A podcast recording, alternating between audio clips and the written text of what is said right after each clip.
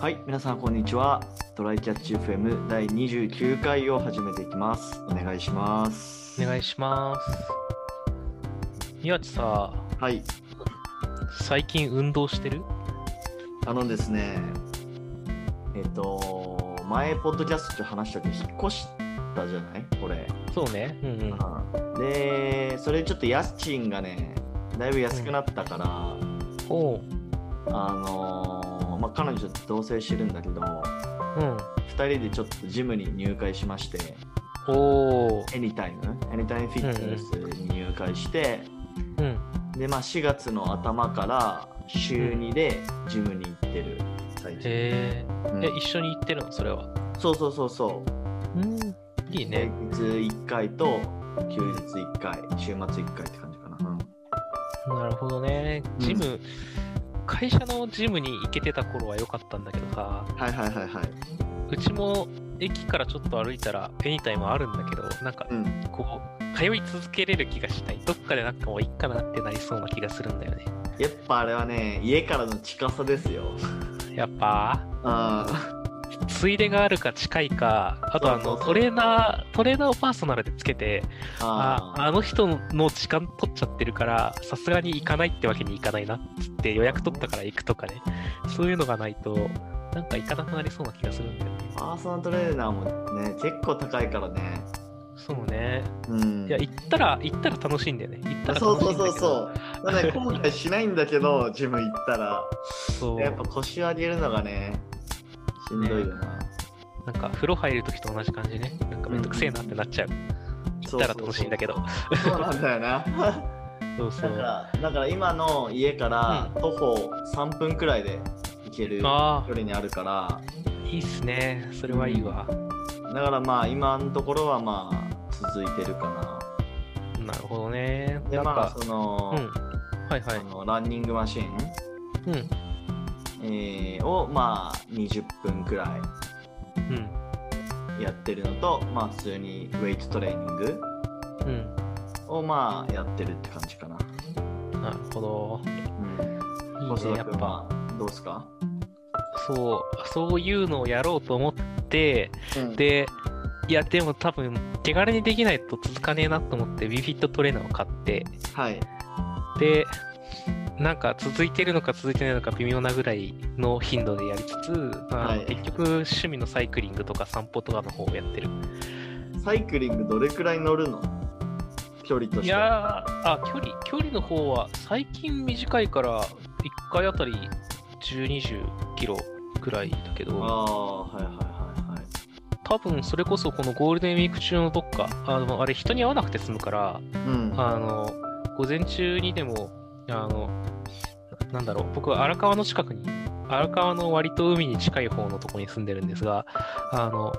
赤羽、赤羽、東京の人はわかるかもしれない。赤羽の近くにね、あの、水門があるんですけど、はい。そこがすごく景色が良くて、あの、ベンチがあって昼寝ができるので、僕は春と、春と秋はたまにそこで昼寝をしてるので、そこに行くと片道20キロぐらい走れるんだよね。優雅な週末だな。そう、だから、割とそういうことをするかな。なんか、走ってどっか行って、ちょっと物食べたりとか、うんなんか、のんびり過ごしたり、景色を見たりっていうのが、割と運動としてはいいかなって感じ。まあなんか自転車とかだとなんか風景も見えるからいいよね。そう、飽きづらいし、あの、きつくないからさ、あの、ランニングマシンとかウェイトトレーニングって、言うてその、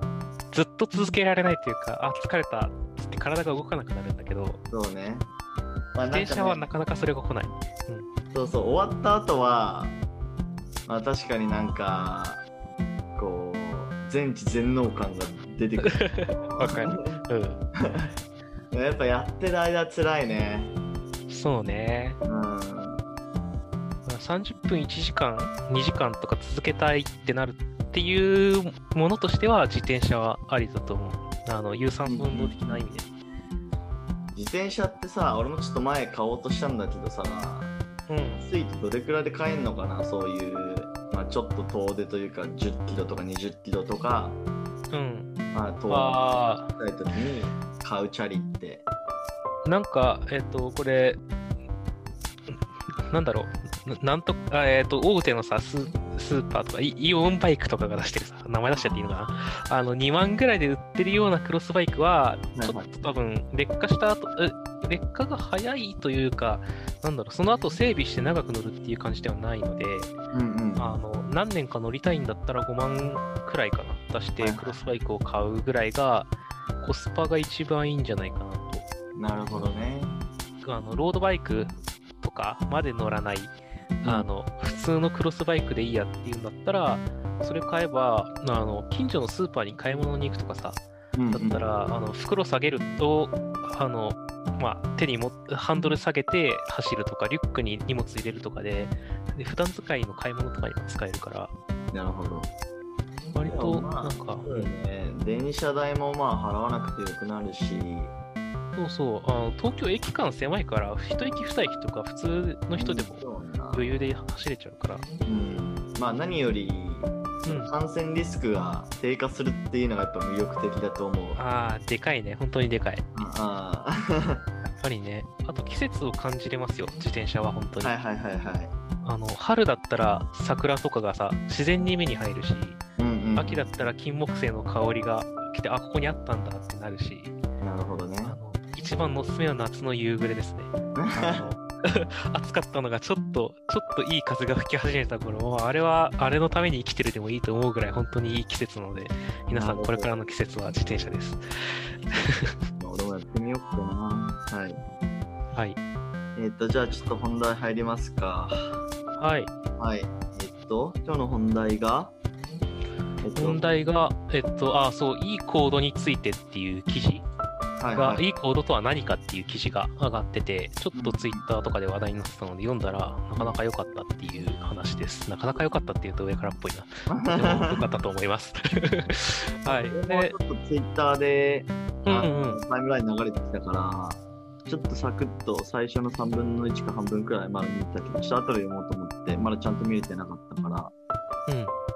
あのー、ぜひね、ちょっとコサに教えてもらいたいな、どんな感じだったか。はい。うんでまず、えっと、その記事、どんな人が書いたかって話で、えっと、サイバー Z、サイバー G っていう、うんあの、サイバーエージェントの完全子会社で、スマホ特化のなんか広告代理店かなんかをやってる会社がうんあって、そこの CTO 室のメンバーらしだそうです。はいはい。で、えっと、2019年新卒入社って書いてあったんで、今3年目とかなのかな。ね。で、だから僕らより年も若くて、で、うんなんか、ただ、あの、未踏、未踏プロジェクト、未踏っていう、あの、全然未踏の未踏って書く、あの、うん IPA っていうね、あの、公的な国の組織がやってる、なんだろう、あの、IT に関するすごい優秀な人材を発掘して、いろいろなんか支援しようみたいなプロジェクトがあるんだけど、そこのスーパークリエイターやってた人みたいな感じなので、学生の頃からもバリバリやってた人ですっていう人が、えっ、と、2021年度のエンジニア新卒研修でそういう講義をしましたっていうスライドだそうです。ので、割と、あの、まあ、めちゃめちゃキャリアがある人とかはわかんないけど、なんか、コードの良さとかについてちょっと迷っちゃう。コードレビューするときの話に、あの、こうした方がいいと思うよって言うけど、その根拠をちょっとうまく言えないとか、はいそういう人とかね、は結構読むといいんじゃないかなとます。で、どういうことが書いてあるかっていうなんだけど、まず、なんだろうな。スピードと品質？えっ、と、早くす、早く作りたかったら品質を落とせば早くできるのとか、品品質、まあなんか、品質上げたかったらゆ、なんか時間かければ品質上がるのかみたいな話と、うんえっ、と、よくある技術的負債っていうやつ、あの、なんだろうな。技術がなくてできなかったこととか、後から分かってできるようになったけど、まだやってないこととかっていうような技術的負債の種類とかについて解説してって、で、あとはあのもうちょっと具体的な、こういうコードがあったときに、えっと、まあ、コード、あ、そもそもコーディング、あの、7段階ぐらいに分けて、えっと、こういうものまでまとまってます、こういうものまでまとまってますっていう、なんか、まとまりのレベル感ではいレベル分けをして、そうそう。で、なんだろう。えっ、と、それがどれだ、どういう理由でどれだけ良いのか、で、どういう状態を避けるべきなのか、避けるとしたらどんな風に変えるべきなのかっていうようなことが結構具体的に書いてあります。おーなあこれかこの業集度と結偶合的業種とかね、論理的とか、いろいろあるね。はいはいはい。そうそう。で、最後の方は、その、なんだっけ、クリーンアーキテクチャとかの話かな。その辺は結構、何を大事にしたいかとか、思想の話もあるので、そこを大事にするかは人によるけど、まあ、その、なんだろう、確固たるものがない人とかは特に、あの、こういう考え方もあるあるし、それは割といいものかもしれないってことで、知っておくと何かを決めるときの基準になるかもしれないので、まあ、それはそれで読んどいたらいいかなって感じなので、えーとまあ、全体で言うとそんな感じのことが書いてあります。そうね。なんか最初のうんうん。品質とスピードはトレードオフであるみたいなうん。疑問その1みたいなのあるけど、うんなんかこれ結構やっぱさ、特に SIR とかだとさ、うん。うんこの、なんていうの？このテーマって結構あるじゃん。うん。なんか Q、なんだっけ、QCD だっけ？D、うん、QCD、クオリティコストで、なんだ？デリバリー？デリバリー？納期デリバリーか。うん、そうかコ。ストと品質と、まあ、納期をいかに守るかみたいな、うん。この3つの軸でさ、会話されたりするじゃない？うん。で、まあ、その納期を守るためには、なんか品質をちょっと下げてとか、うんうん。コスト上げてとか、まあ、そこはちょっとトレードオフみたいになってるみたいな話をしがちじゃない？うんうん。で、そこの話だよね、まさに。ね。これでいうところの品質っていうのが、あの、品質、この話の中でも2つに分かれてて、あの、お客さんから見えるビジネス的なところでの品質、あの、うんこういうことができてほしいとか、うん。こう、なんだったらここを押したときこうなってほしいとかね。そのレベルは、だまあ担保されてないとさ、そもそもできたって言えないじゃんっていうことで、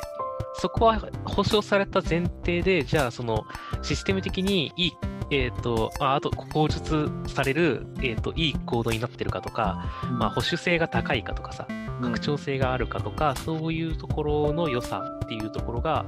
えっ、と、品質を今回の品質として捉えて、うん。それが、まあ、あの、機能上はうまく動くんだけど、中身ちょっとやばくて、今後直すのきついよねっていう意味で品質が低いっていう風にすればスピードって上がるのっていう話。でまあ、そういう、こ結論から言うとそこではそうではないよねっていう、まあ、うん、必ずしもそうではないよねって話がされてて、あこのえっと、まあ内部内部的なその保守性とかの品質をまあ後からきれいにしようみたいな話でで結論。後からは、その後っていうのはまあ来ませんみたいなね。そう、来ません。で、しかも、その、じゃあ、短期的にその、ガッて速くなるうん。って僕らは感じて思ってるたりするんだけど、えっ、と、本当に速くなるの？じゃあ速くなるのってどのぐらいの間なら品質を落としても速いの？っていう話で、うん。それがめちゃめちゃ短いんではないかっていう主張なんだよね、ここうで言ってるの。ん。1週間とかでもう読みづらくなったり、うん。あの、雑に作った行動のせいでちょっと、あの、ここと共有しようとしたときになんかうまくできなかったりとか、そういうことが起きて、結果かなり近い、かなり近い未来で、えっ、と、スピードが落ちちゃうから、品質下げたら結局スピード上がんないんじゃないっていうそうね主張がなされてますと。まあなので、じゃあ、時間をかけたら、うんあの上がるのかって言われると、それってそのゆっくり作ったらいいかっていうよりは、知識とか経験がいるから、ちゃんとその教育の方に力を入れようねっていう話がなされていました。なるほどねうんで、じゃあ、その具体的なあ、まあ、内容として、あの、なんだろう、そういう悪い部分、品質が悪い部分ってどういうふうに発生するのっていうところで技術的負債の話が出てくるんだよね。うんうんうんで、技術的負債、まあ、品質が下がってる状態と、ここではイコールにされてたね。うんで、なんか3種類ありますっていう風に、3種類 ?6 種類かなまあ、えっと、ぎその、負債が発生する、えー知識の種類、あの、IT 的な技術の話なのか、うん例えば金融系のシステム作ってるんだったら、金融系の金利に関する知識が足りてなくて、よく、あの、良くない行動になってるのか、うんみたいな、なんかドメイン知識の部分と、まず2段、2パターンに分かれた上で、あの、なんだろう、発生する経緯がによってまた3パターン。あの、こうやって書いたらいいのは分かってる、分かってるんだけど時間ないんだとか、分かってるんだけど予算足りないんだとかで、うんごめんっつって、そのある程度の品質で妥協したっていうのが、まあ、意図的な部分ね、意図的な負債。と変化による負債っていうので、新しい言語が出ました。新しいライブラリが出ました。えっ、と、まあ、なんなら法改正で金利が変わりました。もうあるかもしれない。まあ、これは回収案件だけど。で、まあ、そういう何か変化したりとか、使ってた技術が古くなったとかね、うんあのフロントエンドとかめっちゃあると思うんだけど、確かに。そう、そういうので変化による負債っていうのがあって、で、もう一個学びによる負債っていう、あの自分が成長したことによって、過去の自分のコードクソだなみたいなね。まあ、あの、ざざっくり言うと。そうそうそう。っていうので、まあ、当時知らなかったものを学んだおかげで出てくるポジティブな技術的負債もあるけど、でもそれも含め、ポジティブなのも含めて、置いとくとどんどん悪化しますと。うん、どんどん古くなるし、なんか、そこが古いせいで他変えられないとか、うんうん、なんか、理想とのギャップが激しくなっていくんだよね。そうだね。っていう意味で、技術的負債は直していこうねっていうような、それが品質に直結するよっていうようなことが言ってるかなって感じですね。まあそうだな。まあ理想論を言うとまあそうだね。でもやっぱさ、まあなんかこいつすごい老害みたいだけど、まあなんかその時その時でさ、まあベストな実装をしたとしてさ、うん。うん。まあある日突然黒船のように新しい技術が入ってくるじゃん。うんうん。うん、ででもさ一方でその市場のでこう製品を提供してる我々は、うん。まあ、常に競合のこう脅威にさらされててまあなんか1ヶ月とか3ヶ月とか開発を止めてその新しいあのフレームワークとかうん。あのツールとかに移行っていうこともできると思うんだけど、うん。まあ、やっぱプレイヤーにあのプレイヤーとか他の競合他社に、まあ遅れを取ってしまうよね。まあね。まあそれが長期で見たら勝てるよって話なのかな。だね。まあそこまで深い話まで踏み込んでなかったけど、うんまあ、これはあの記事じゃなくて僕のか思ってることとしては、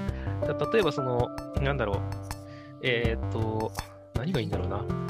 えーっ、と、ククラウドとかはちょっと変えた方がいいからやめとこう。えーっ、と、まあ、何かしらツールを使ってたとします。ツールとかフレームワークを使って作ってました。うんで、新たなちょっとイケてるフレームワーク出てきました。はい。これに、これにすぐ全部変えろって意味ではなくて、うん。えっと、今ある、今使ってるこれのものの中でもっといい使い方できるよねとか、なんかこれのライブラリの使い方間違ってましたとか、はい。そういうところを直すはできるだけ早く直したら、えっと、それを、まあ、持っておくコストも、あの、しなんだろう、今度直すよっていうのをずっと持っておくコストもないし、新しく学んだ、い今学んだことをうん。常にあ当てていくだけで、まあ、その、変更箇所が明確じゃないですか。うん。だからなんかずっと溜め込んでるとどこを直したらいいか分かんなくなるっていう意味で、まあ、割とあのちょいちょい当ててった方がいいよ。負債は返済してった方がいいよっていうような感じだとは思います。で、まあ、もうちょっと全体の公開というかさ、あのここをクラウドに移行しますみたいなレベルのやつはは、まあ、あのそれはもっと大規模な話だから計画的にやろうねっていうことだとは思う。さすがに書いてないけど、そこはまあそういうことなんだね。い。そうだね。うん。でもまあ、あの、この記事全体としてはね、うん。あ本当にそうだなっていう、うんうん、印象を受けた。そうね。今別、本業じゃないとこで、よそでなんか参加させてもらってるうん。開発とかだと、テストコードとかでなんか、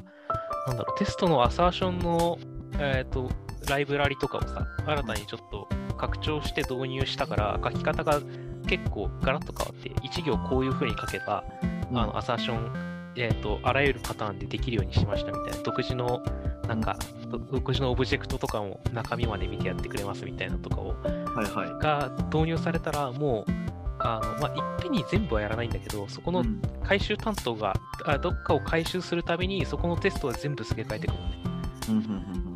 まあそうすると、やっぱりどこに残ってる、ん残っずっと残ってるあの、新しく書いたものだけ新しいみたいなことがうん。減っていくから、どんどん新しいこう編集、最近編集したコードが一番見やすいみたいな状態になっていくんですよね。うん。そういうことにちょっとコストを避けると、レビューの時にもここ新しくなって、新しいような、えーと、テストの仕方にしてるから、それ合わせてくれるみたいなの言われたりするし。なるほどね。そういう余裕がある、余裕があるっていうか、それを当然とするっていうのは大事なことかもしれないですね。うん、はい。確かに。まあ、芸術的負債はね、まあその持ち続ければ持ち続けるだけマイナスが出るからねうん、うん、でしかも後から来た人さそのちょっとこの時足りなかったんだよねとかさここ間違っちゃってたよみたいなやつがさ、いっぱいあると、うん、マジわからんじゃん。そうそうそうそうそう。あの後から来る人っていう意味では、うん、あのまあこの記事の中にもさ、うん、えー、っとなんだ割れ窓理論とかっていうあの話してると思うけど、うん、採用にも影響したりするよねやっぱ。うん、実際があるとさ技術的なこう発信ができないというかそう、ね、むしろちょっと恥ずべきことだから例えば JQuery とかまだ使ってますみたいなさプロジェクトとかだとさ、うん。まあ、技術ブログも書けないじゃん今時 JQuery かよみたいな話になる フロットエイト早すぎんだよ、潮流が。まあ、でもそういうことあ、そういうところはあるよね、やっぱね。うん、なんか例えばさ、採用面接でまあ候補者来たとしてもさ、うんまあ、そのプロジェクトではあのどういう言語使ってるんですか？とか言われて、えっと、Java と、あの jQuery でやってますみたいなこと言ったら、うん、普通にマイナスだよね、今だと。えー、新しいものへのキャッチアップっていう意味でも確かにそういうのやった方がいいし、うん、あの人が入った後戦力っていうかそのプロジェクトでちゃんと動ける状態になるまでのスピードに明らかに関わると思うんだよね。うんうんうんうん、あと引き継ぎのめんどくささ。そうそうそうだからやっぱりそこをねそういうコストとしても減らした方がいいと思いますよトータル。うんなんかね結構やっぱりその技術的負債を返済するために、うん、あちょっと、まあ、会社によって ROI 出したりするだろうけど、うん、なんかその時にどうなんだろうね。いかにこうその今の状態が続くことで損失が出てるのかっていうところって案外考えられてないところなのかなと思ったりもした。うん。そうね、そこって非技術者は本当に分かんないだろうから、あの、まあ、なんかた、まあ、でも実際、多分あらゆる現実のものでも同じことが起きると思うんだよ、技術的負債って。建築業でも何でもね。だから、そう、そういうので、ちょっと直感的な例も含めつつ、実際こういう風になりますっていう説明を経営者に対し、経営陣に対してできるっていうのが多分、なんかその技術側のマネジメントする人のなんか、あの、いいマネジメント、ま、いいマネージャーだとは思うんだけど、みんながそれするの大変だよなっていう感じ。まあだからそうそういうのがやっぱなんだろうな VPOE とかの仕事なのかな、うん、そうだね、まあ、そういうなんかビジネスとあのー、ね技術サイドの間に立つ人ってやっぱ大事だなと思う。うんうん、まあ俺もめちゃめちゃそのテッキーなタイプのエンジニアじゃないからなんかそういうところでねなんかこう価値を発揮しないといけないのかなと思ったりもする俺は。ね、人それぞれやりたいこととか強みが違うから、なんかそれが向いてると思ったら、あの、皆さんそういうところのポジションはとても需要があるけど、やりたがる人が割と少ないので、あの、やりた、やってみたい人はね、うん、そうそう、バリバリやってみたらいいと思いますよ。まあ、社内調整係とも言えるからね、そういうのって結局。まあまあ、なんか最新の技術についていきまくりたいっていうわけではないけど、技術に溢れてたいくらいの人はありかもしれないですよ。はい。で、実際、はい、うん、そう。あで、その負債の返し方の一例というかね、うんうん、のところで、じゃあ、いい、いいコードって、負債のないコードっていうのは、コード単位、ツールとかじゃなくて、コード単位ではどんな風に書いたらいいんだろうね、みたいなところで、さっきしたあの、良いコードとはっていう、なんかレベル感というかね、なんだろう、モジュールの結合度とかをもから見て、あの、なんだろう、一番良いのがこういう状態、一番悪いのがこういう状態なんだけど、うん、あの全部をこれに、この一番いい状態にする、して書くっていうのは不可能なので、うん、あの、できるだけこの悪い状態というか、あまり一緒にいてほしくないあの鉄ステップがまとまってる、まあ、メソッドなりなんなりモジュールを、うん、あのサイズを小さくして、そいつらをあのそのサイズが小さい悪いやつを、えーと、サイズが大きいいいやつで呼ぼうねみたいな、まあなんかそんな書き方についてのことが書いてあります。これはちょっとこの場でパッと喋るのは難しいので、実際読んでもいいかも。読んでほしいですね。あのノートのところに良いコードとはっていう、良いコードとは何かってググったら出てくると思うので、これ出てくると思う。うん、はい、皆さん読んでください。で、まあ、うん、その中で結構いろいろと結合の仕方の話とか、実際の直し方みたいなものとかについても触れられてるので、うん、皆さんぜひ読んでみてほしいですね。そうだね。まあ本当なんか俺この間その上司とのワンオンワンでも言われたけど、うん、なんかその新規プロダクトとかでまたゼロから、うん、そのいいコードを書ける書くっていうのは、まあ、それほど難しいことじゃなくて、うん、なんかそのまあすでにあるあのー、まあもう市場に投入されているプロダクトのコードをいかに良くしていくかいかにメンテしていくかっていう方が、まあ、価値のあるなんかその働きなったよみたいなことを言われて、まあ、俺もその時ちょうどその UIUX 改善みたいなことをやってて、うん、あのレガシーのコードに触れてたから、うん、まあ、なんかそういう言葉をもらったんだけど、うん。まあ、なんかそれは確かにそうだなとそうね。なんか技術的な面と予算とかスケジュール的な面を踏まえて、うんうん、なんかどういう順番でどういう優先順位でどこから直していくかみたいな計画が立てれるスキルは本当に需要があると思いますよ。うん、まあでもね、そういうのって往々にして泥臭いんだよね。でもまあそうなんだよ、ね、やるのがね、大事なんだと思う。うん、新規事業とか華やかで楽しいと思うけど、うん、マジでその泥臭いところはね、マジで価値があるけど、自動化してほしいなっていう思いまあね、でもまあ、レガシーな技術とかって結構やっぱ人間のあれこれがね、まあね、あるから、なかなか自動化って難しいよね。